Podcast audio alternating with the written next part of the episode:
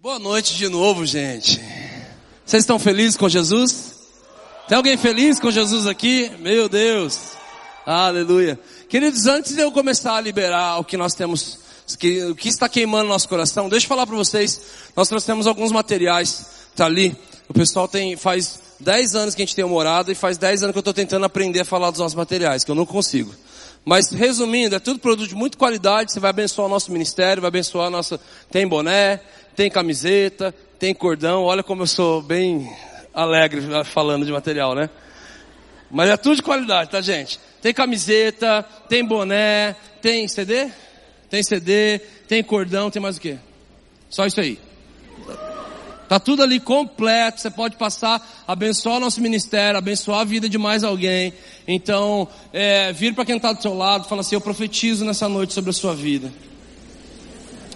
Que você vai me abençoar com o material do morado.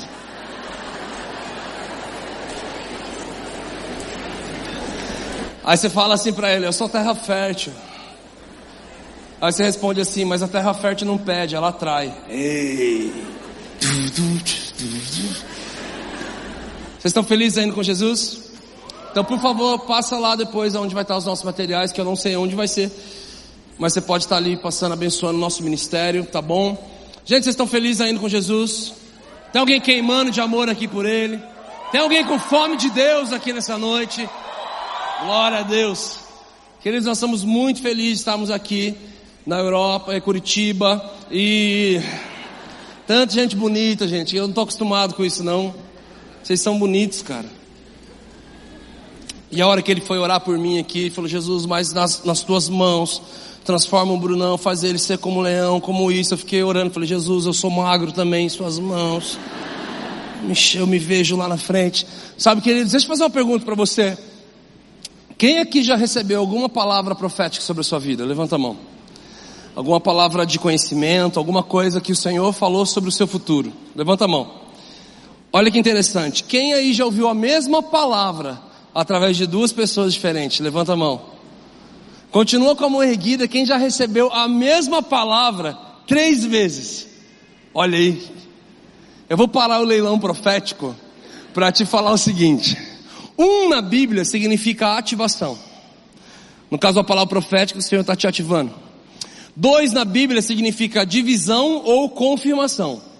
No caso o Senhor falar a mesma coisa para duas pessoas diferentes, Ele está confirmando.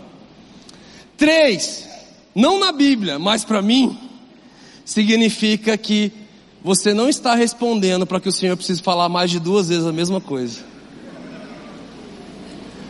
Demorou um pouco para eu aprender que não existe mérito algum eu ser colecionador de profecias. Sabe, e nós temos na igreja pessoas que ouvem a mesma coisa há muito tempo, eles são colecionadores de profecia e eles acham isso incrível e falam que demais, como Deus insiste né, em mim, como Deus ele, ele reafirma cada vez mais, querido. Se o Senhor está precisando falar a mesma coisa, ó, eu vou te falar isso aqui de uma forma bem clara. Todo mundo um dia ouviu uma palavra profética em casa da sua mãe. E essa palavra foi: Filho, vai comprar pão. Ativação. Depois, e vem acompanhado de uma resposta, qual é? Tô indo, já vou. Daqui a pouco vem a segunda, filho, vai comprar pão. Aí vem novamente, já vou, tô indo. A terceira vez, não vem filho, vem nome completo. E junto do nome completo, um chinelo que faz curva. E que ainda que você desça ao mais profundo abismo e suba ao mais alto monte, aí mesmo ali o chinelo da sua mãe o encontrará. Pode ter 50 crianças na rua, aquele é teu. É ou não é? Querido, não existe mérito algum você ouvir a mesma coisa do Senhor várias vezes. Significa que está faltando resposta. Significa que está faltando algo da nossa parte. Eu preciso me mover em direção daquilo que o Senhor está me falando. O Senhor promete uma terra, então eles precisam andar em direção daquela terra. E sabe de uma coisa, querido? Eu sei que o Senhor tem falado coisas ao seu respeito. Eu sei que o Senhor tem falado coisas para você que você pensa que é um tempo, mas na verdade é sobre um lugar. Porque a tua promessa, o seu futuro não é um tempo, é um lugar. É um lugar com o Senhor. Tudo tem a ver com uma posição. Por isso que a pergunta no jardim, quando Deus procura Adão e Eva, Ele não procura o que vocês estão fazendo, Ele pergunta onde vocês estão, porque nunca teve a ver com o que você faz, mas teve a ver com a sua posição. Teve a ver, você está posicionado em um lugar, não é somente um tempo. Mas sabe de uma coisa? O Senhor tem falado coisas sobre o meu e sobre o seu futuro. E que nós precisamos entender que toda palavra profética, toda palavra profética bíblica, toda profecia individual, toda palavra de conhecimento sobre a sua vida, tudo que o Senhor tem para você como promessa, querido, o final dessa promessa não tem a ver com você. O Senhor fala coisas ao seu respeito, mas que o final de tudo isso não tem a ver com você. O final de tudo isso tem a ver com honrar a Cristo e tem a ver com abençoar um povo. Esther não governa porque ela é a mais bonita de todas. Ela governa porque um dia o povo dela precisaria da influência política dela para que eles não fossem exterminados. José não governa porque ele simplesmente é o filho mais querido. Ele governa para que no dia que os seus irmãos vêm pedir perdão para ele, querido, não tem a ver com perdão, isso que é a maturidade. José, os seus irmãos vêm, quando vem, descobre que é ele e fala, irmão, perdão. Ele, não me peçam perdão. Foi Deus que me enviou à frente, para que no dia de necessidade da minha família, eu fosse o canal para poder suprir essa necessidade. Abraão ouve, de ti eu farei uma grande nação, mas querido, essa nação nunca esteve dentro de Abraão, essa nação sempre esteve dentro de Deus. Porque tudo que Ele está fazendo, Ele vai fazer em você e através de você. Queridos, o final de tudo isso é você entender que não tem a ver com você, tem a ver com o povo.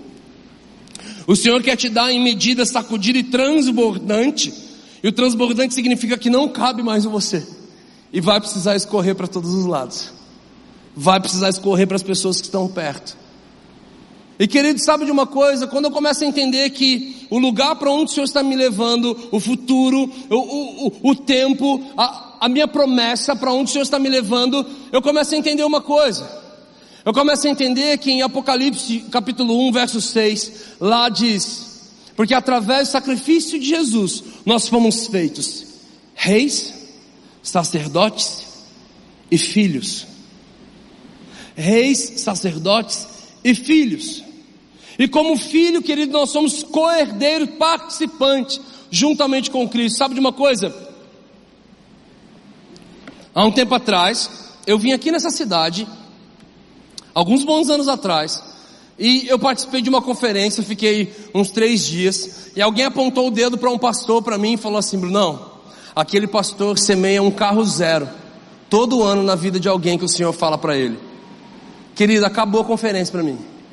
Eu fiquei a conferência olhando, a conferência toda olhando para aquele pastor falando: Deus, faz ele me ver. Deus, faz ele me ver. Pai, tu sabes, pai. Você sabe que não é sobre chegar bem no estacionamento da igreja. Você sabe que não é para dar rolê pro shopping. O senhor sabe que é para enfiar um monte de barbado dentro desse carro. A gente enfiar um monte de equipamento no teto, onde caber. E a gente poder cumprir o nosso propósito. O senhor sabe, Deus, sabe de uma coisa? Passou três dias e nada, ele não me viu. E aquilo machucou, sabe? Falei, Deus, o senhor, o senhor sabe das minhas necessidades. Deus, o senhor sabe como é que. Uh, uh. Eu falei, Deus, por que o senhor não fez ele me ver? Falou, Bruno, porque você é um menino que sobrevive. Você precisa se tornar um homem que vive e supre. Não te fiz para ficar mendigando pão. Não te fiz para ficar. Eu te fiz não para ficar recebendo o carro. Eu te fiz para poder ficar semeando carros. Entenda uma coisa: através do sacrifício de Jesus, você se tornou rei, sacerdote. Mas, Bruno, você gastou toda a sua vida no sacerdócio do quarto. Nesse quarto eu te dei canções, eu te dei livros, eu te dei projetos. Mas você saía como sacerdote desse quarto com olhos miseráveis para ver quem seria o rei que ia financiar a visão que eu te dei no quarto. Você leu esse texto como rei ou sacerdote, nunca foi uma escolha. O sacrifício de Jesus te deu autoridade para governar nessa terra, te deu autoridade para ter intimidade com o Senhor e para entender que você é filho de Deus. E como filho, você é herdeiro. Sabe de uma coisa? Eu persegui, eu acredito nisso. Toda vez que você recebe uma informação, persiga a informação que você descobre a revelação. Quando você persegue a revelação, você encontra a aplicação. E quando você persegue a aplicação, você encontra a transferência. Você está apto para não falar de uma informação que você leu num livro, mas você está apto para falar de uma carta que está viva em você, porque você vive isso. Nós entendemos e chaves foram sendo viradas dentro de nós. O Senhor fez tanta coisa, o Senhor virou meu entendimento, virou chaves, sabe de uma coisa? O Senhor me prosperou. E realmente, a gente já semeou uns 5, 6 carros. E estamos lá, orando, falando, Jesus, dá outro que a gente dá de novo. Sabe de uma coisa, queridos? Nós precisamos entender que, como filhos de Deus, nós somos co-herdeiros, juntamente com Cristo, participantes da herança. Nós temos herança, e durante muito tempo eu me posicionei como um filho mimado, que ficava pedindo coisas que na verdade já me pertenciam. Sabe, é, eu tenho uma filhinha, eu tenho dois filhos, uma filhinha de 11 anos, e vai fazer 12 anos esse, esse ano. Eu tenho um filhinho de um ano e nove meses. E sabe, esses dias minha filha, ela estava andando no meu carro comigo, a gente entrou no condomínio de casa, eu coloquei ela no meu colo e ela estava ali é, chegando até, até na nossa casa e de repente ela vira para mim e fala, papai, é, onde, quando eu crescer eu quero ter um carro igual esse. Eu falei, filha, você quer ter um carro? Ela, e ela deu um nome pro meu carro. Eu não sei se você tem mania, cada um com suas loucuras na sua casa. Eu, te, eu dou nome para todos os carros. Eu já tive o Meia-Noite, eu já tive o João, eu já tive uns carros aí. Esse carro não dei nome, minha filha batizou o carro como Intocável. Pai, vou mandar de Intocável. Eu falei, por que Intocável, filha? É o Intocável, seu carro. Eu falei, por que, filha? É porque não pode mais nada, não pode bater a porta, não pode pisar no banco, não pode isso. Eu falei, que continue assim. Então ela vira, papai, eu queria um carro desse quando eu crescesse. Falei, filha, se eu te falar que esse carro já é teu. Ela, quê? Eu vi, gente, eu vi uma, eu vi, eu vi uma mulher nascendo numa menina. Eu assustei, falei, Deus me livre. Esse carro já é seu, filha. Eu já vi a carinha dela com 11 anos de idade, querendo pegar as amiguinhas dela na escola e saindo dando rolê. Ela, esse carro é meu. Eu falei, filha, tudo que é do papai é teu também. Porém, Entretudo, você ainda não tem maturidade suficiente para poder alcançar esse pedal. Tem o entendimento, reflexo, você não tem, na nossa legislação, você ainda não tem idade para poder fazer isso. Está muitas vezes nós posicionamos como a, como a minha filhinha de 11 anos. Você fica pedindo para Deus algo que já te pertence. E Gálatas 4, capítulo 1 vai dizer que o filho Enquanto ele é imaturo, ele nada se difere de um escravo. Queridos, eu queria que você entendesse que toda promessa que o Senhor tem falado sobre a sua vida, na verdade é uma denúncia sobre um nível de herança que você vai acessar. Eu queria te mostrar que a promessa e a herança são as mesmas coisas. Se a criação aguarda pela manifestação dos filhos, Cada filho vai se manifestar em área diferente. Vão ter filhos que vão se manifestar nessa plataforma. Outros filhos vão se manifestar nas praças. Outros vão se manifestar no, no mercado de trabalho, como executivos, na área de finanças, nas artes. Cada filho vai se manifestar em área diferente. Nós temos na nossa igreja uma menina que tem uma voz incrível, é uma das vozes mais incríveis que eu já ouvi na vida.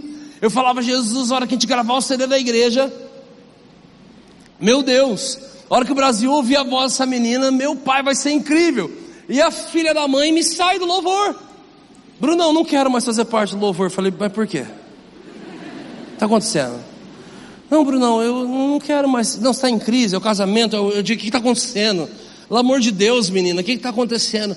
Falou, Brunão, eu entendi que meu lugar não é aqui em cima. Eu não sou uma voz que clama na, na, plataforma, eu sou uma voz que clama na calçada. Eu vou com meu marido para as praças, para a rua, é lá que eu vou erguer o nosso altar de adoração. E sabe de uma coisa? Fiquei tão em paz. Falei, Jesus, que bom. Quando a gente entende o nosso lugar, quando a gente entende aonde eu tenho que clamar, quando eu entendo o meu papel, eu falei, vai lá. E sabe como filho você vai manifestar em áreas diferentes das pessoas que estão do seu lado. E você vai precisar acessar as suas heranças dentro desse nicho de manifestação. Então começa a entender que a promessa e a herança são as mesmas coisas. Aí eu me pergunto por que, que muitos não estão vivendo a sua promessa, muitos não estão acessando a sua herança. Porque Gálatas 4 vai dizer que o filho, enquanto ele é menino, imaturo, ele nada se difere de um escravo que não pode participar da herança do seu senhor. Se a Bíblia fala que quem é menino não acessa a herança, você não tem que ficar pedindo para Deus sua herança, você tem que deixar de ser menino. O segredo todo aqui tem a ver com maturidade. Então, se o teu casamento, ou o casamento de alguém que você conhece, não está um casamento bom, feliz, você na verdade precisa amadurecer para acessar a sua herança conjugal. Então você acessa a sua herança financeira, você amadurece, acessa a sua herança ministerial, e são tantas áreas que nós precisamos amadurecer. São tantas áreas que nós precisamos crescer. E eu sei de uma coisa, queridos, quando nós falamos em maturidade, é natural nós olharmos para alguém de cabelos brancos e falarmos, ele, ele é maduro. E eu olhar para um menino, para meninos como eu estou vendo aqui, adolescentes, falar, são imaturos. Nos olhos humanos e naturais, nós achamos que a maturidade tem a ver somente com a idade. Mas o reino espiritual e o reino natural, algumas coisas se divergem. No reino natural, você precisa nascer para poder morrer. No reino espiritual, você primeiro morre e depois vive. No reino espiritual, as coisas são diferentes, as coisas caminham numa linha diferente. No reino natural, nós só olhamos para alguém mais maduro em idade, falamos, ele tem maturidade, então eu olho para um menino e falo, ele não tem. Mas sabe de uma coisa, querido? O reino espiritual, a maturidade não tem a ver com o tempo, a maturidade tem a ver com obediência. A maturidade tem a ver com resposta. Aqueles que me amem, cantem canções românticas? É o que a Bíblia fala? Não. Aqueles que me amam praticam as minhas palavras. Ou seja, o maior nível de adoração que nós podemos dar ao Senhor é um coração e uma vida obediente. Tem a ver com o maior nível que você está disposto a obedecer. Por isso tem meninos que estão extremamente maduros acerca das coisas espirituais, porque eles estão dispostos a obedecer. Mas tem pessoas que são maduras em idade, mas são extremamente imaturas espiritualmente. Porque no reino espiritual, queridos, o menos é mais, o líder é servo, o pobre é rico, o louco é sábio, o último é primeiro, o fraco é forte, o grande é pequeno, quem perde é que ganha, quem chora é quem ri, e quem morre é quem vive. E quando eu começo a entender que na verdade o que me impede de acessar a minha herança, viver o que foi me prometido, eh, são as minhas imaturidades, eu preciso amadurecer. Eu preciso investir tudo que eu puder para amadurecer. Provérbios 23, 23 vai dizer que compre a instrução, o conhecimento e a sabedoria. Invista dinheiro naquilo que vai te amadurecer em entendimento, instrução e conhecimento. Eclesiastes 3 vai dizer: há tempo para todo propósito embaixo do céu. Há tempo para todo propósito embaixo do céu. Então a gente vai traduzir esse versículo de uma outra forma, mais entendido. Se você diz que não tem tempo, na verdade você não tem a propósito. Se a palavra fala que há tempo para tudo aquilo que você estabelece como propósito, querido, o tempo vai surgir. Porque você estabeleceu aquilo como prioridade.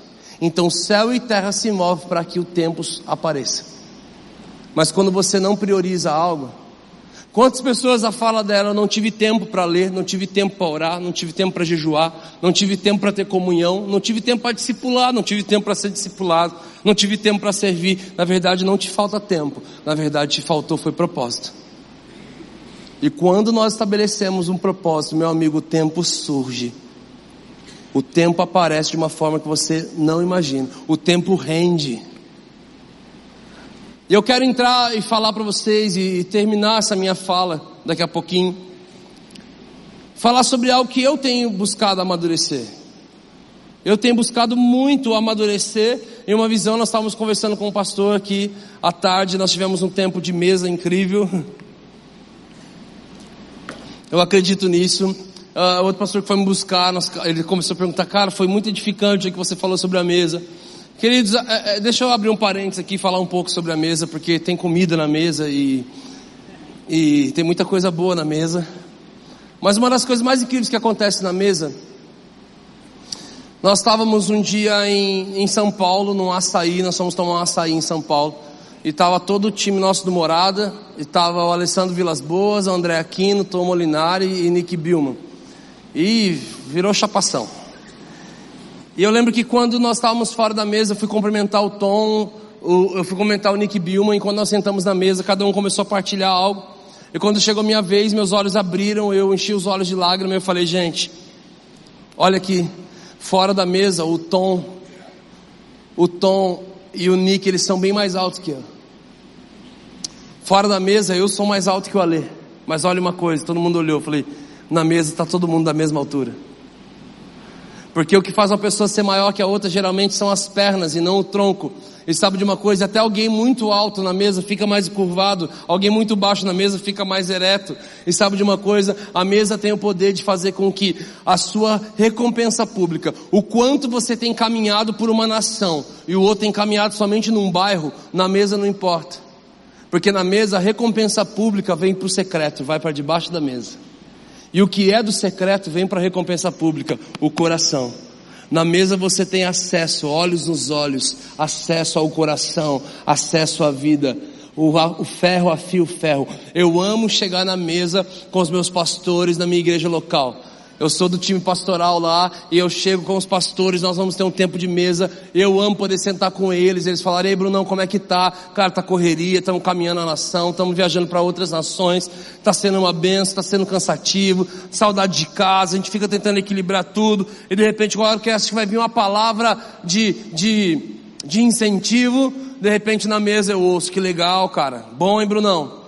Famosão, né? Oferta gorda, cheio de, de seguidor no Instagram cheio disso, daquilo, um monte de gente pedindo para tirar foto. Falei, cara, o que está acontecendo? Brunão, antes que aconteça, eu já estou te falando. Guarda o teu coração, cara. Não esquece de onde você saiu, não esquece quem você é. Você é pastor, mano. Você não é por perambular por essa terra, não. Você não caminha por convite, nós estamos te enviando. Novo Testamento não tem convite, tem envio. Nós estamos te enviando para a nossa nação, cara. Lembra disso. Eu fico, ah, meu Deus, que bom, cara. Que bom, porque o pessoal que pede para tirar uma selfie jamais vai ter coragem de falar uma coisa dessa. Sabe? A mesa ela tem esse poder, meus amigos. Se você for ver, no santo lugar tinha uma mesa aonde os sacerdotes sentavam e comiam do pão vivo. Mas no santo lugar tinha uma arca da aliança, onde o Senhor manifestava a sua glória, a sua presença. E a Bíblia diz que a arca foi inspirada pelo mesmo Deus deram as medidas para o mesmo homem, ela foi entalhada pelo mesmo artista, com a mesma madeira, acácia, tanto a mesa quanto a arca eram feitas de acácia e cobertas com o mesmo material, ouro. Para mim, a glória que é manifestada no secreto é o mesmo nível de essência que acontece quando nós sentamos na mesa com sacerdotes e buscamos o pão da face. Porque o que mais acontece na mesa é o que eu recebi do Senhor o que eu recebi do Senhor, porque eu recebi do Senhor. E na mesa cada um começa a liberar. Sabe de uma coisa? Ontem eu estava na cidade de Belo Horizonte e nós sentamos com os pastores na mesa. Sabe o assunto que foi? Começamos a conversar sobre cultura, sobre tocar na cidade, sobre isso. Cheguei aqui, fomos almoçar, sentamos na mesa. Sabe qual foi o assunto? O mesmo. Sabe o que eu descubro na mesa? Que o Senhor está falando uma coisa para uma igreja. E o Senhor pode falar uma coisa para você que completa com aquilo que está sendo falado para os outros, porque o Senhor entrega algo antes, algo após e algo durante para alguns, e na mesa tudo começa a se completar. Se eu vou te mostrar minha agenda, você vai ver que eu tenho, eu separo tudo por cores e tem cores ali que é mesa. Eu viajo para ter mesa, as pessoas vêm para minha casa para a gente ter mesa. Nós temos comunhão. Nós ouvimos o que o Senhor tem falado nos corações. Fala, cara, o que, que Jesus tem te falado? que, que tem acontecido, como é que é.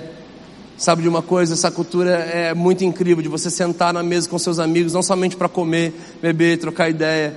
A, o gerar valor na mesa é quando você não precisa falar de ninguém, você fala daquilo que o Senhor tem falado e feito em você.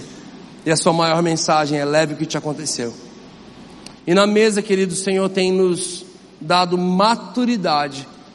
E é o que eu quero falar sobre isso hoje nós precisamos amadurecer, eu preciso amadurecer sobre o nosso entendimento da visão apostólica. Maturidade no ministério apostólico. Bruno, não, você é um apóstolo para falar a respeito disso? Não, querido, vamos só falar, vamos entender algo. É muito importante nós entendermos algo. Tem, tem, tem algo na teologia chamado a lei da primeira menção. A primeira menção fala que tudo que é citado várias vezes nas Escrituras, pode ter citado 400 vezes, mas a primeira vez que aquilo é citado é estabelecido o propósito, é estabelecido o porquê. É tão lindo quando você descobre o seu porquê, porque o seu porquê alimenta o seu o que, quando e como. Então, o Senhor pode mudar o que você vai fazer, quando você vai fazer e como você vai fazer. Daqui dois anos ele pode mudar como você vai fazer, quando você vai fazer, o que você vai fazer, mas o porquê nunca muda. O jeito, a estratégia, tudo muda, mas o porquê não muda. E sabe de uma coisa? Quer, vamos, vamos ter um exemplo aqui, ó. Deus, façamos. Na, na Trindade, Deus põe a mão na terra, ele cria um boneco chamado Adam, ele sopra o ruá, fôlego de vida, e é assim que o primeiro homem, o primeiro ser humano da terra abre os olhos, o que, que ele contempla? Deus. Sabe de uma coisa? Ali é estabelecido o propósito da humanidade. Nós nascemos para contemplar o Criador. Por que, que Davi foi segundo o coração de Deus? Todo mundo fica, acha um versículo diferente para falar por que, que ele foi o homem segundo o coração de Deus. Mas é tão incrível, o homem que já tem tudo, que podia pedir todas as coisas, ele pede uma coisa. E graças a Deus que ele fez isso, porque gerou uma canção tão incrível.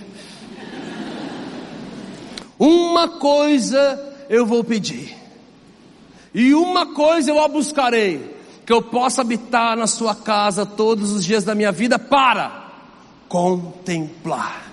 Quando eu entendo que a primeira menção de abrir os olhos como ser humano é sobre contemplar, quer ver que você vai ver que uma coisa mudou no meio do caminho?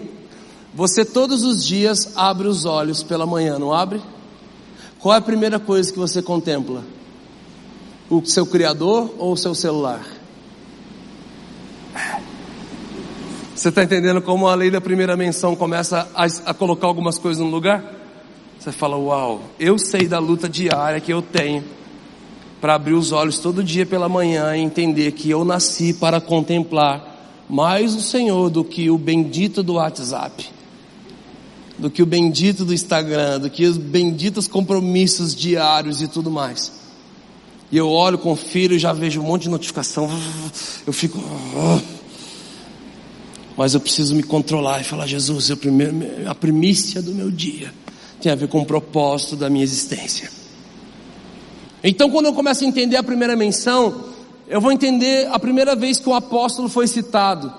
Queridos, o apóstolo ele era um oficial grego mas que depois que Roma toma o império, eles também utilizam desse mesmo, desse mesmo artifício, dessa mesma ferramenta. Então Roma também tem um apóstolo romano. E o apóstolo romano, quem era ele? Ele era um oficial romano que tinha toda a autoridade do imperador, seja ela financeira, bélica, em todas as áreas, para uma coisa: colonização. E qual era o modelo de colonização deles? Como todas as outras: chegar em um lugar onde já existia um povo, mas sabotar a cultura local e estabelecer a cultura de Roma. Cultura, tudo, prática, jeito, cor, sabor, festas, manias, culto, cultivo, cultivo, cultura. Tudo aquilo que é cultivado durante muito tempo se torna uma prática e se torna uma cultura. E sabe, eles sabotavam a cultura local. Aqui é para a esquerda, Roma é direita, então vira para a direita. Aqui é assim, Roma é desse jeito. Aqui as cores é assim, não lá é outra cor. Então eles iam sabotando a cultura, eles iam tocando a identidade, até que de repente a cultura de Roma estava estabelecida. Por que motivo? Eles só queriam fazer isso para simplesmente destruir uma cultura local? Não, eles queriam fazer isso para um propósito. Qual era o propósito? Para que entre o rei para que quando o imperador de Roma viesse, ele se sentisse em casa. Agora Jesus cuida de homens durante alguns anos, como discípulos, e na hora de enviá-los, envia-os como apóstolos. E o apóstolo significa o enviado. A palavra não descreve isso, mas eu quero que você imagine comigo a crise desses homens. Fala, Jesus, mas é, é o apóstolo é alguém que só destrói a nossa cultura, estabelece a cultura dele. Jesus fala exatamente. Faça conta de uma forma espiritual. Vocês vão sabotar a cultura do jeitinho brasileiro. Vocês vão trazer uma cultura do reino dos céus, uma cultura de paz, justiça e alegria no espírito. em tudo que vocês vão fazer, façam como a cultura. A cultura, a cultura do reino, o reino de Deus não é comida nem bebida, mas antes é paz, justiça e alegria no espírito. Então, sirva com paz, justiça e alegria.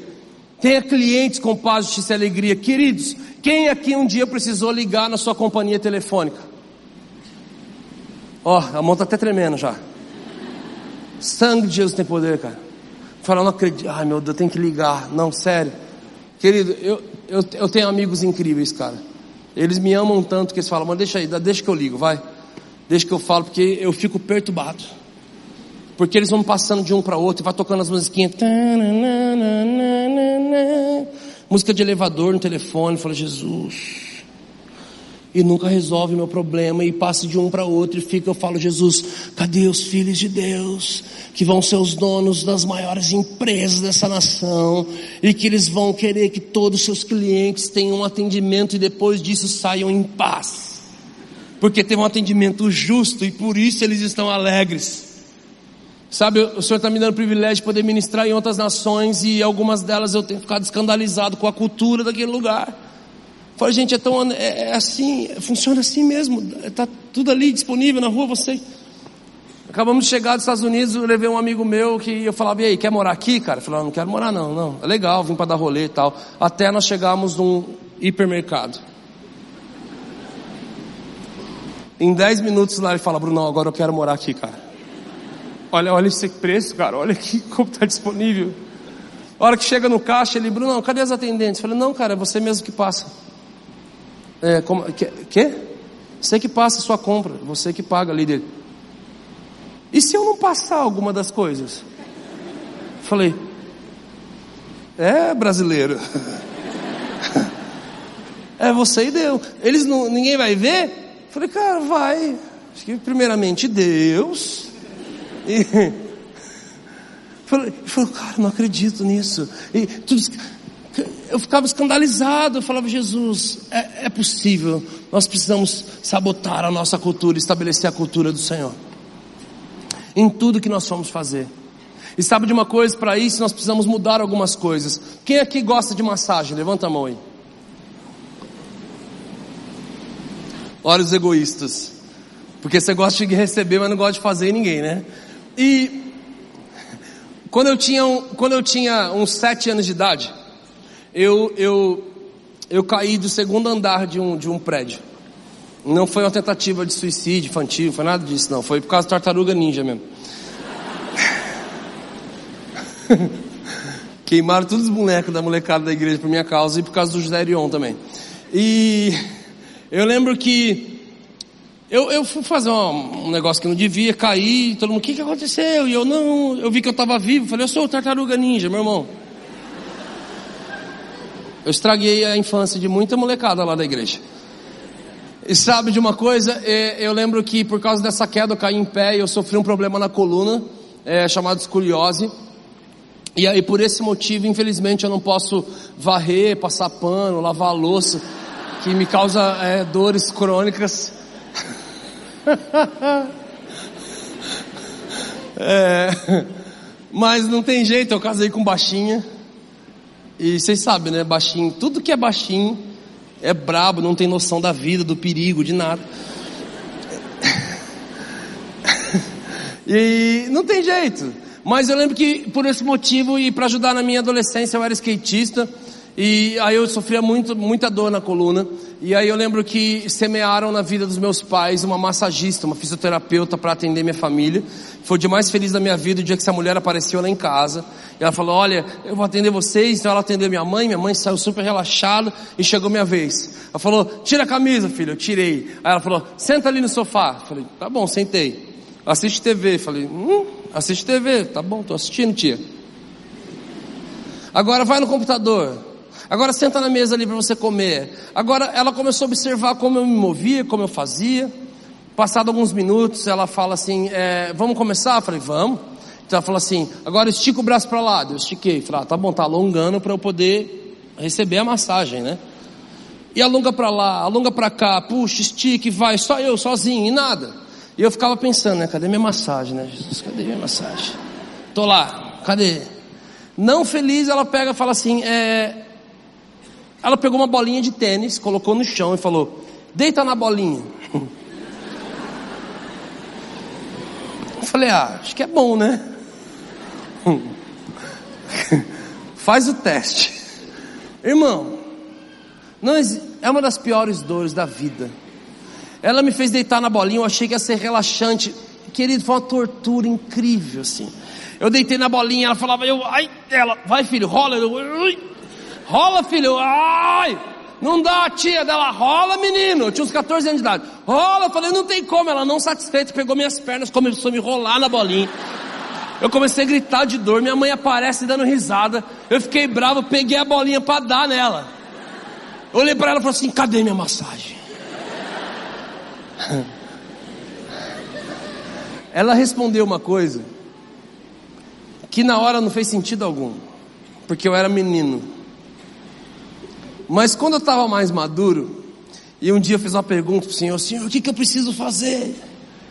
O Senhor me faz a, aquela bendita daquela mulher aparecer na minha memória, Senhor. Aquele dia ela virou para mim e disse algo que hoje tem se tornado uma palavra muito pontual e profética para os dias atuais. Ela virou para mim e disse assim: Filho, você não precisa de massagem. Você precisa mudar a sua postura. Não é de massagem que você precisa. Você precisa de mudança de postura. Mude a sua postura. Meu amigo, eu vim te trazer uma mensagem, não uma massagem. Eu vim te trazer uma mensagem. Você não precisa de massagem.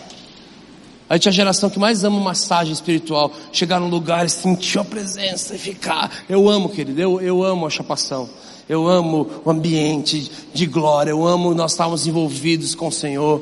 Eu amo esse ambiente vigília. Meu Deus, acampamento, retiro.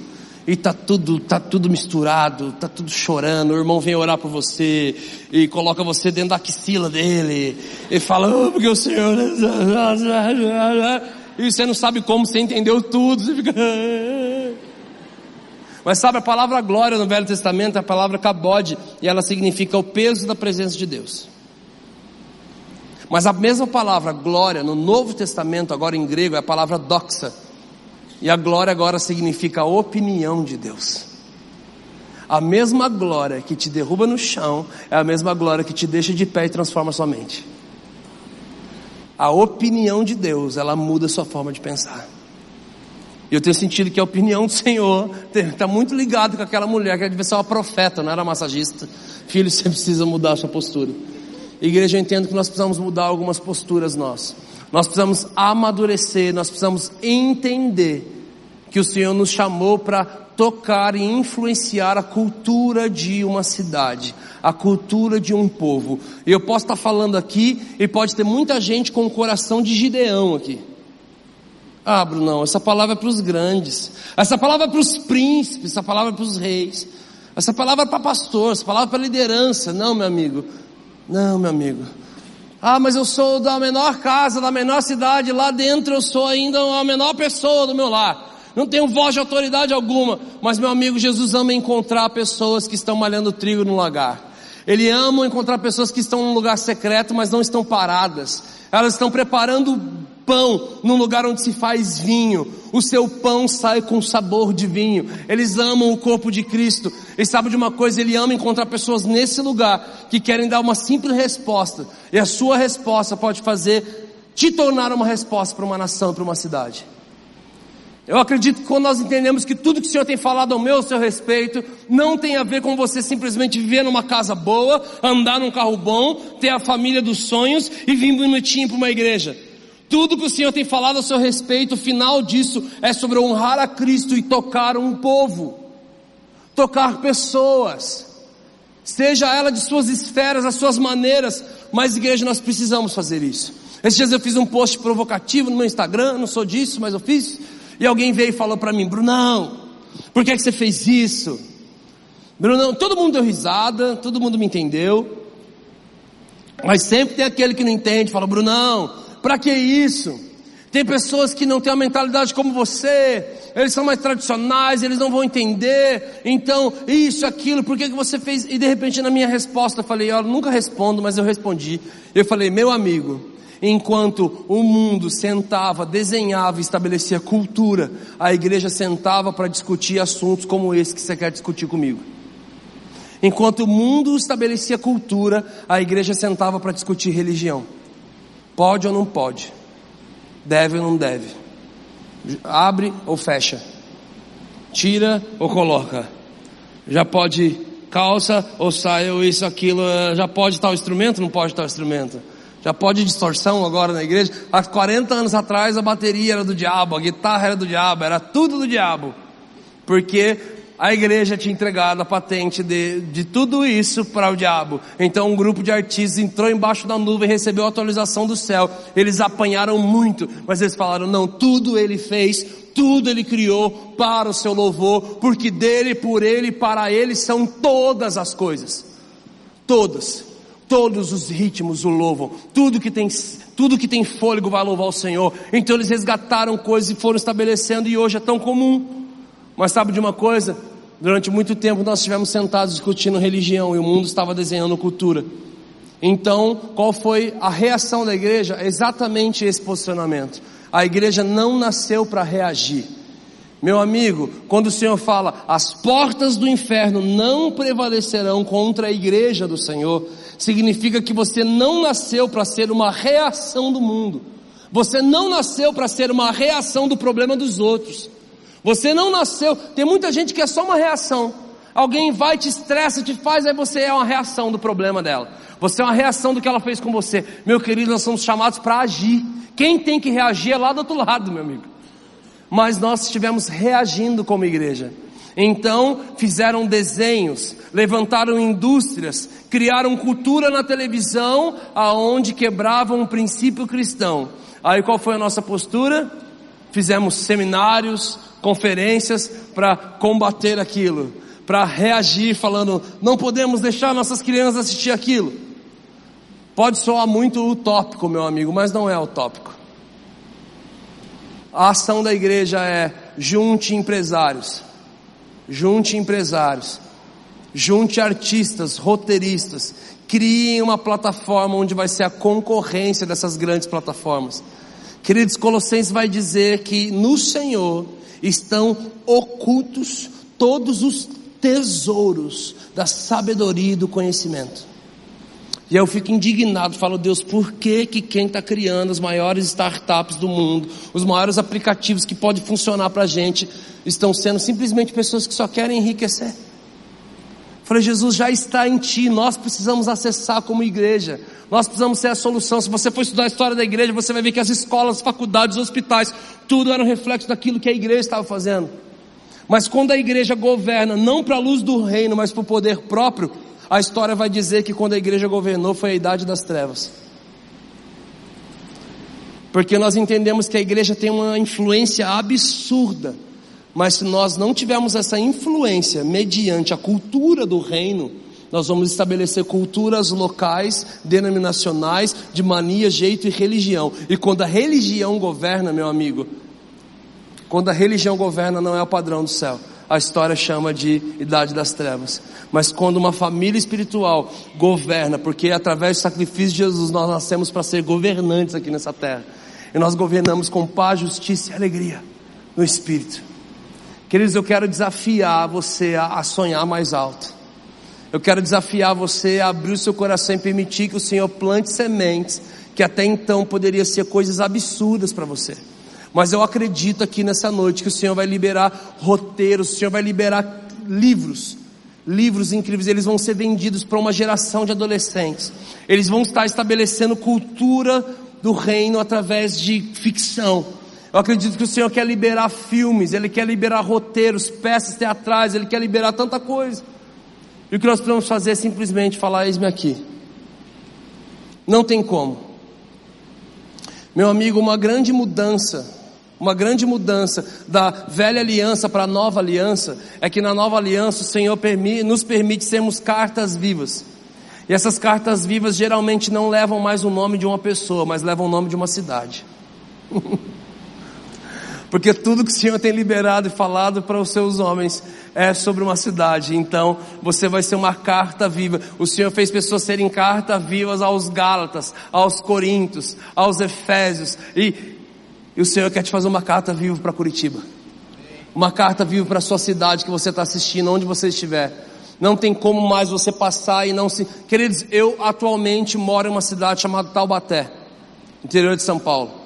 Eu estava nos Estados Unidos, a minha família, na Disney, nós estávamos numa fila, uma pessoa vira, ah, você é do Brasil? A coisa que mais tem lá é brasileiro. Então você é do Brasil? Sou. De onde você é? Sou de tal cidade, lá do sul. A gente nunca ouviu falar. Onde fica? Ah, fica a tantos quilômetros de Porto Alegre. Vocês são da onde? Ah, nós somos de Taubaté. Nunca ouviu falar, né? Falou, sim, a grávida.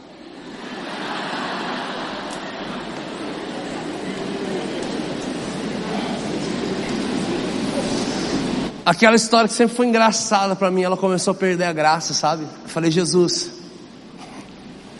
eu estou em outro país. E até aqui, as pessoas olham para minha cidade e falam: é lá a cidade de uma mulher que estava gerando algo que tocou a nação. E de repente descobriram que aquela gestação não passava de uma mentira. Então eu trouxe isso para minha igreja e falei, gente, a, verdadeira grávida de Tabaté é a igreja. E no fim das contas, nós vamos saber se o que nós estamos gerando é uma mentira ou uma verdade. Precisamos gerar, queridos, qual é a cultura de Curitiba? Qual é o que o Senhor tem falado a respeito daqui? O que o mundo fala a respeito daqui, queridos? Eu te desafio a mudar a sua postura e a sua mentalidade e permitir entender que o menor nível de governo que Deus dá a um homem é sobre uma cidade. Órfãos, viúvas. Estava conversando com os pastores, ele já está falando sobre todas as coisas que estão fazendo aqui, que está acontecendo aqui. Falou só uma parte, eu já sei que nós estamos no caminho certo. O Senhor me trouxe aqui hoje só para reafirmar e falar: vocês não estão ficando loucos. É possível, é verdade. Esses dias eu fiquei em casa pirando, falei, Jesus, por que, que nós por que, que, a gente não junta um roteirista, a gente não cria plataforma de desenho infantil? Por que, que a gente não cria personagens de desenho infantis e a gente pode criar e falar e, e, o poder deles na verdade está dentro de alguma manifestação dos dons espirituais. Então eu comecei a pirar. Falei, Brunão, você é meio loucão, né? você fica pirando nas ideias. Falei, meu amigo, eu fico pirando. Aí de repente um pastor nos chama em Brasília e fala, pô, vocês podiam vir ministrar aqui na nossa conferência mensal. Vai estar tá vindo um, um, um pastor dos Estados Unidos, ele é um profeta. Ele é o profeta que mais serviu o FBI a CIA, o Departamento de Inteligência dos Estados Unidos. Falei assim, como assim? Serviu com o quê? É, quando alguém estava sequestrado e era alguém, eles não sabiam o que fazer, eles chamavam esse profeta, ele ia lá no departamento. Eles falavam, pastor, por favor, que, que tá, nos fale, e aquele pastor começava a orar, e o Senhor começava a liberar a palavra de conhecimento para ele. Eu falei, eu estou vendo uma rua que tem coqueiros, eu estou vendo uma casa, o Senhor está me mostrando que tem uma janela assim, eu estou vendo e eles começavam a pesquisar e de repente, vum, encontraram. Uau, FBI, a CIA. Não, meu amigo. Pessoas que estão se movendo nos dons espirituais. Que está podendo tocar uma cidade, abençoar. Eu falei, Jesus, eu não estou ficando louco. E no meio de todas essas minhas loucuras, chegam uns amigos e falam, Bruno, olha, tem um, um, o pessoal do, do time em quadrinhos da Marvel. Tem a seleção brasileira da Marvel os homens que desenham para a Marvel, e um deles saiu da Marvel porque ele entendeu o propósito que o Senhor quer. Ele quer criar um quadrinho que vai tocar, ele vai poder fazer algo para as bancas, e ele quer fazer isso, tal, tal, e ele quer a tua ajuda para escrever a história do negócio. Eu falei, Jesus, está acontecendo. Ele quer contar até um pouco da tua história. Ele quer falar de um menino que era skatista e que não sei o que lá e que ele entendeu. E eu falei, cara de Deus, meu amigo, Ouse sonhar, cara. Ouse pensar uns negócios e fala, nossa, nada a ver, que viagem é essa? Eu vim aqui hoje virar uma chave do teu entendimento, teu gatilho e falar, meu amigo, viaje, sonhe, pense alto, não pense baixo. O Senhor quer fazer algo através de nós, através da sua igreja, através do seu povo. Nós queremos orar com vocês nessa noite. Nós queremos empoderar vocês nessa noite. E nós queremos orar para que aqueles que vão se manifestar na política, na economia. Talvez você, eu estou falando hoje para você aqui, E tem alguém aqui no meio que está falando, Brunão, você está falando de algo. e você não está entendendo que eu só não vejo a hora de chegar segunda-feira para entregar meu currículo. Você está falando que eu vou ter para suprir, cara, eu estou precisando de uma porta aberta de emprego, e meu amigo, é isso que eu estou te falando mesmo. Você pode até hoje ter sido alguém que só sobreviveu, que está lutando para sobreviver de alguma forma, para ter mais. Sabe de uma coisa? O Senhor quer encontrar um coração disposto e disponível para Ele poder entregar coisas grandes. Nós acabamos de ministrar em algo que foi um marco para a nossa nação. Houve um evento, um encontro de missionários de envio nos Estados Unidos chamado Descend. Alguém, alguém acompanhou, alguém viu? Queridos, cinco horas da manhã já tinha gente na fila, brasileiros. Sete horas da manhã começou a adoração na porta do estádio. Adivinha quem era? Brasileiros. Querido, foi tudo acontecendo, eu me sentia a cada momento deslocado. Falei, Deus, o que eu estou fazendo aqui? Não faz sentido nenhum estar aqui. Não faz sentido eu estar aqui. Que, que eu estou fazendo aqui? A hora que eu chego perto do microfone e eu começo ali a olhar, de repente eu vejo aquele estágio, eu tive aquele sentimento que nós chamamos de déjà vu, déjà vu. Alguém já teve? É o déjà vu. E, queridos, é horrível esse sentimento. Já é a pior coisa que eu detesto sentir isso aí. Porque parece um filme premonição, parece que a qualquer momento vai cair uma viga, alguém vai entrar de camiseta laranja aqui agora. Tipo, parece que a, a ciência explica isso, vocês sabem o entendimento da ciência a respeito disso, né, biológico. Eles falam que é um atraso da córnea para para mentalidade, para mente. É, um, é uma fração de atraso de algo que você viu, mas demorou um pouco a comunicação do que você viu até o seu cérebro. Então é o que realmente aconteceu. De repente você acha, cara, está acontecendo. É uma viagem. E você fica aquele sentimento assim, meu Deus do céu, já vivi isso aqui. Ai, credo, gente. Ah. E eu tô lá, eu falo, Jesus, isso é hora de ter esse negócio? Jesus falou comigo, você não está tendo um déjà vu. Você está tendo uma lembrança. Você já esteve nesse lugar. Eu falei, Jesus, eu nunca ministrei no estádio. Ele falou, Bruno, lembra? Então eu lembrei há 12 anos atrás, num sábado à tarde, eu estava no quintal da minha casa, sozinho, pegando uma corda para me suicidar. Há 12 anos atrás eu pisei na bola. Há 12 anos atrás eu não via solução para minha vida. Há 12 anos atrás a única solução que eu encontrava para uma influência de uma voz maligna é: tira a sua vida. Você é uma vergonha para sua casa, para sua família, para sua igreja. Então, há 12 anos atrás, lá estava eu pegando uma corda, que até aquela voz me falou onde estava aquela corda. E quando eu comecei a preparar tudo para me suicidar, eu comecei a ver muita coisa da minha vida passando e eu falei: é verdade esse negócio que os outros falam. Que você perto da morte começa a ver sua vida passando num piscar de olhos. Mas de repente, no meio de todas aquelas visões da minha vida, eu comecei a ver coisas que eu ainda não tinha vivido. Eu comecei a ver o céu riscados de linhas vermelhas. Eu via mais linhas vermelhas do que o azul do céu. Eu via e eu sabia que aquilo representava aviões. Só que há 12 anos atrás eu nunca tinha pisado o pé no aeroporto. E no meio daquelas visões, de repente, eu vi multidões em estádios. Eu vi a presença de Deus, eu via pessoas sendo curadas, tocadas. E há 12 anos atrás, quando eu estava com tudo pronto para me suicidar, eu falei: Jesus, o que, que é isso? Ele falou: Não é sobre você, é sobre eles. Você está abrindo a mão do que eu quero fazer com você, através de você, para eles. Para de ser egoísta, cara. Sabe, queridos, eu lembro que eu entrei na minha casa, eu chorei, eu falei: Jesus, eu vou, vou, vou, vou topar o processo, vamos para cima. Sabe de uma coisa, queridos? Doze anos depois, eu estava na frente do estádio que o Senhor tinha me mostrado no dia que eu tinha desistido de tudo. Sabe de uma coisa, queridos? Ouse sonhar. O Senhor está fazendo algo. Há muitos anos o Senhor tem liberado palavras proféticas que falam que a última onda de avivamento antes da volta de Cristo estava para se levantar e ela sairia do Brasil.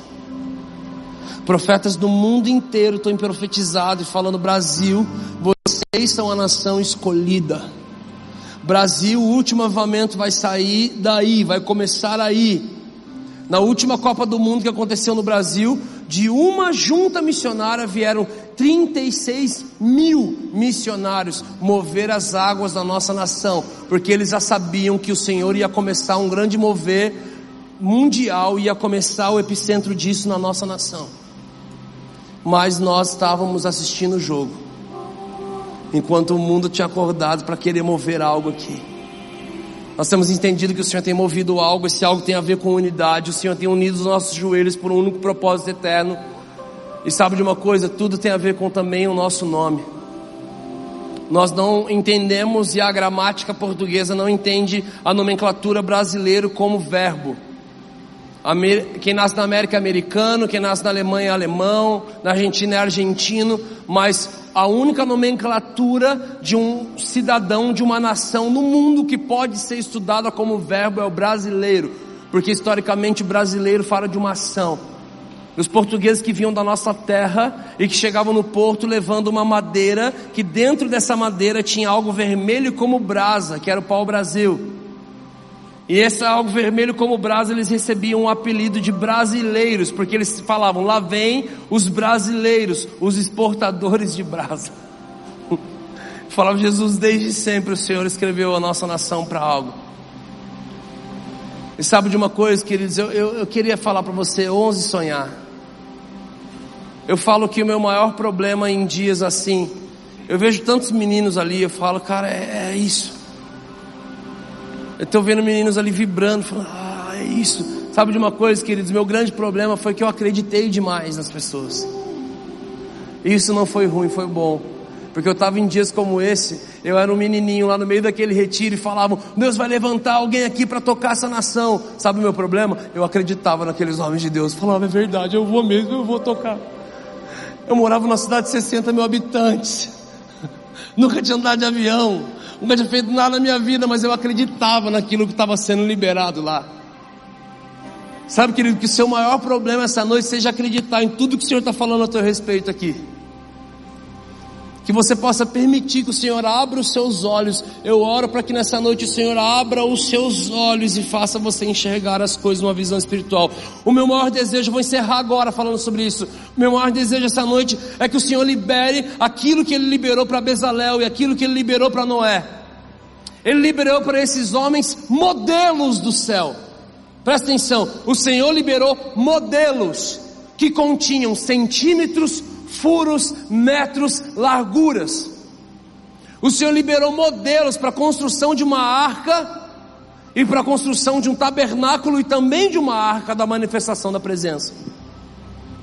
E presta atenção, depois que o Senhor libera modelos do céu, sabe qual é a grande diferença? A floresta que eles passavam e caminhavam a vida toda, enxergando somente uma floresta, do dia para a noite, quando o Senhor libera o modelo do céu, ele olha o que todo mundo vê uma floresta, mas ele não vê mais uma floresta, ele vê uma arca. Bezalel olha para o arraial e vê um arraial, tecido, madeira, ouro. Todo mundo fala: que é isso? É um arraial. Pergunta para Bezalel, ele vai falar: não, cara, isso é um tabernáculo. É todos os materiais que eu preciso para construir o tabernáculo. Sabe de uma coisa, querido? Quando o Senhor muda a sua visão e entrega um modelo do céu, você vai enxergar o que todo mundo vê, só que de uma forma sobrenatural. Então o Senhor te diz: Você adquiriu várias peças, mas eu estou te levando para um lugar onde eu vou te dar a tampa do quebra-cabeça. E na tampa do quebra-cabeça ele libera o modelo daquilo que, você, que ele quer que você construa. Ah, mas eu estou fazendo. Não tem a ver com fazer tem a ver com estar posicionado, tem a ver com construir. Lucas 14: Quem de vocês vai construir uma torre? Se não parar para calcular os custos, você não vai ver a conclusão. E aqueles que virem os seus alicerces, mas não virem a sua conclusão, irão zombar de você. Queridos, o que, que nós estamos construindo para a nossa geração? O que, como família espiritual, nós vamos construir para a nossa geração, para o nosso legado? Esses dias um amigo falou, Brunão, você tem que ir na, na, no museu do Benihim. Falei, por quê? Porque é um tour. As escolas vão lá e eles fazem um tour, eles veem vídeo, foto, documentos e no final do museu tem um vídeo do Benihim fazendo um apelo e ganhando aqueles estudantes para Jesus. Eu falei, cara, ele continua ganhando almas depois de morto. Os caras falaram, é. Eu falei, meu Deus, isso é legado. Quem vai construir algo que a história vai continuar funcionando? Sabe por quê, meus amigos? Os ossos de Eliseu vivem até hoje. Sabe de uma coisa? Eu quero convidar você para ficar de pé. Nós queremos orar aqui nessa noite. Eu queria falar para você abrir o seu coração, abrir o seu entendimento e permitir que você olhe as coisas de, um, de uma ótica diferente.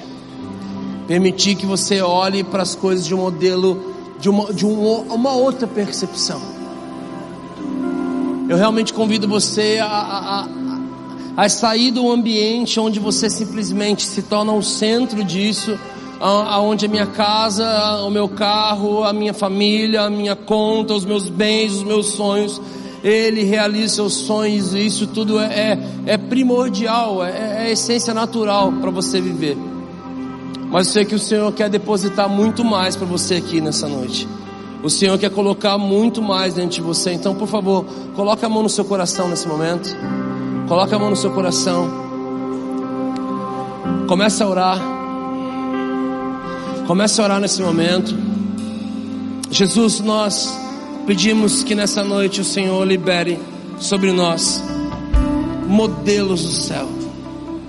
Por favor, Pai, toque os nossos olhos, faz as escamas caírem. Por favor, nos faça ver de uma outra ótica. Nos faça ver que nós somos cartas vivas e essa carta viva, Senhor, é sempre para tocar uma cidade. Nós sabemos que essa cidade já é uma benção e essa fama tem escorrido para toda a nossa nação. Mas nós oramos, Senhor, para que realmente o Senhor venha incendiar ainda mais essa cidade. Nós oramos para que não haja mais em nossa cidade, Senhor, pessoas vivendo nas ruas, pessoas passando fome, pessoas desempregadas. Nós oramos, Senhor, para que todos os bairros carentes possam ser tocados não somente por projetos sociais, mas sejam tocados por uma transformação de mentalidade em todas as esferas. Nós oramos para que o Senhor nessa noite comece a liberar roteiros Começa a liberar canções, começa a liberar livros, libere sonhos, libere empresas, libere geração de emprego, libere faculdades, libere escolas, libere modelos de esporte, libere, Senhor, plataformas de esporte. Por favor, libere a nossa mentalidade para que possamos tocar a cultura nós não vamos ficar mais alienados olhando uma cultura sendo transformada, mas nós vamos ser agentes de transformação de uma cultura. Nós simplesmente podemos dizer para Ti, Senhor: eis-nos aqui, eis-nos aqui, envia-nos a nós, em nome de Jesus. Ele abriu mão de sua